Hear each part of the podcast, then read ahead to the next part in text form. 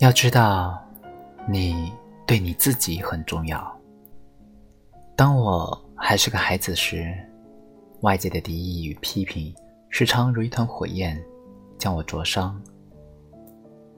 我没有主见，没有意志，缺少与外界对抗的勇气，没有辨别自己的能力。世界与我像一片充满迷雾的森林，我看不清它。也看不清自己。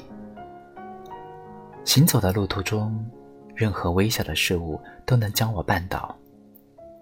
此后便是陷入自我怀疑，久久挣脱不开。初中时期是我最彷徨无助的时期，内向程度胜过任何人，心扉难以向外界打开。那会儿说话，甚至还有些结巴。别人轻而易举从嘴中吐出的字，我得花很大力气才能说出来。老师上课点名回答问题，班里最紧张的恐怕永远是我。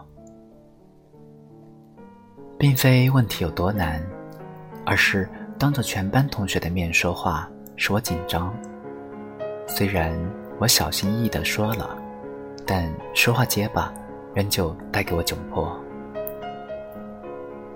曾经无数次听到别人的嘲笑，曾经无数次听到别人把我的囧事作为活跃气氛的段子。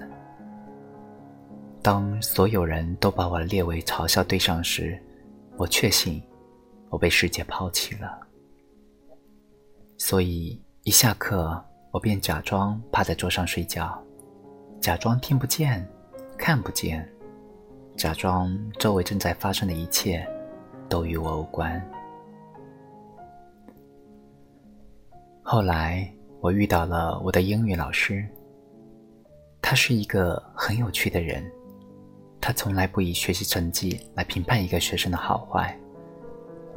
他会给我的作文写很长的评语，有时是写作建议，有时甚至是他的观点和感受。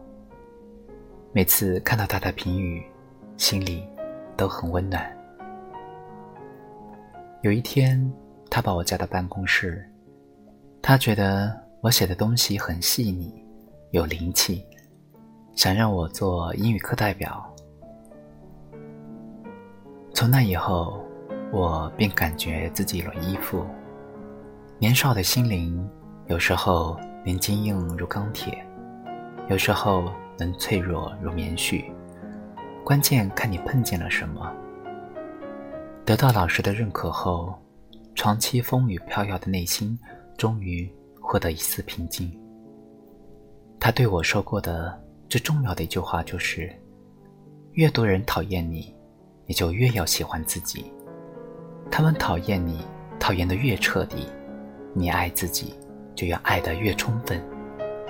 要知道。你对你自己很重要。当他的这一整句话脱口而出时，我竟然有落泪的冲动。我开始很用力的活着，坚韧的活着，奋勇的活着，不再那么在乎旁人无谓的目光。人生有一个好的导师，何其幸运！在英语老师的引导下。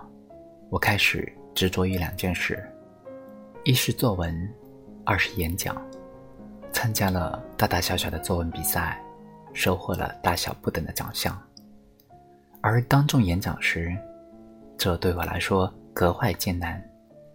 但人如果不离开舒适区，就永远无法获得质变式的进步。后来，我代表学校参加市级的演讲比赛。拿到了中学组的亚军。这个成绩放在以前，我想都不敢想。一个内向至极的人参加演讲比赛，还拿了奖，人生真是包含着无限未知。成果的滋味也的确妙不可言。一个人长期做的事情，决定了他能拥有怎样的气质。一点一点的成就。少年时代的小满足，都给了我自信。将过往的阴影一一涂抹。更重要的是，历经迷茫期的黑暗，总算能看清一些事物的本质。世界之于我，外界之于我，敌意与质疑，口水与叫骂，都是无足轻重的小事。真正明白自己的所求，真正了解自己的爱憎，真正开始喜欢自己，爱上自己，这些事情才是属于自己的终身大事。人人都在自己的那条路上往上爬，爬得越高。就越会暴露在众人的视野之下。我曾经收到过一封读者来信，她是一个孤独的女孩，深陷于被他人指指点点的痛苦中，敏感、不自信、过度关注他人的评价，这些都是年轻人的通病。这个姑娘在大二时谈了个男友，初恋时的她。把自己最美好的情感与憧憬，都投射在了这个男生身上。大约谈了三个月，她才知道这个男生是有女友的。姑娘也很果断，提出了分手。让他没想到的是，那女友把事情一传十，十传百，在众人的理解下，姑娘反倒成了破坏他人情感的坏女人。他一度深陷失眠与焦虑的痛苦中，虽然自己知道事情的真相，却又百口莫辩。这个姑娘的事让我想起儿时的过往，自卑的曾经。对流言蜚语，人通常会有两种反应：一是吸收，二是无视。前者是把他人的看法作为评价自己的标准。后者拥有自己的评价体系，所以自然可以忽视他人的评价。前者活得劳累，后者活得聪明。后来，我给那个女孩回了两封信，第一封跟他讲了我儿时的故事，第二封告诉他，人应该拥有自己的评价体系，不要总是活在别人的期待与好恶中。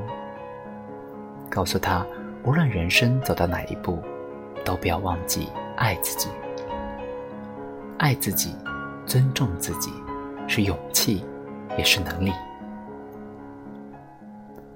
作家刘瑜有句话说：“有些人注定是你生命里的癌症，有些人只是一个喷嚏而已。”人有时需要明辨，哪一种人对你而言是癌症。哪一种人对你而言只是喷嚏？何必把流言记挂在心上？当喷嚏打了，人才不容易得病。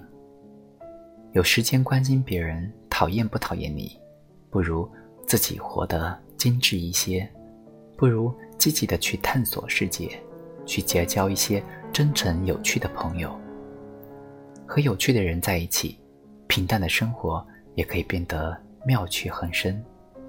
即使没有遇到一个有趣的人，就算一个人孤独着，也要好好爱自己。就像夏洛蒂·勃朗特在《简爱》中的一句话：“我越是孤独，越是没有朋友，越是没有支持，我就得越尊重我自己。”用这句话与世间的每一份孤独共勉。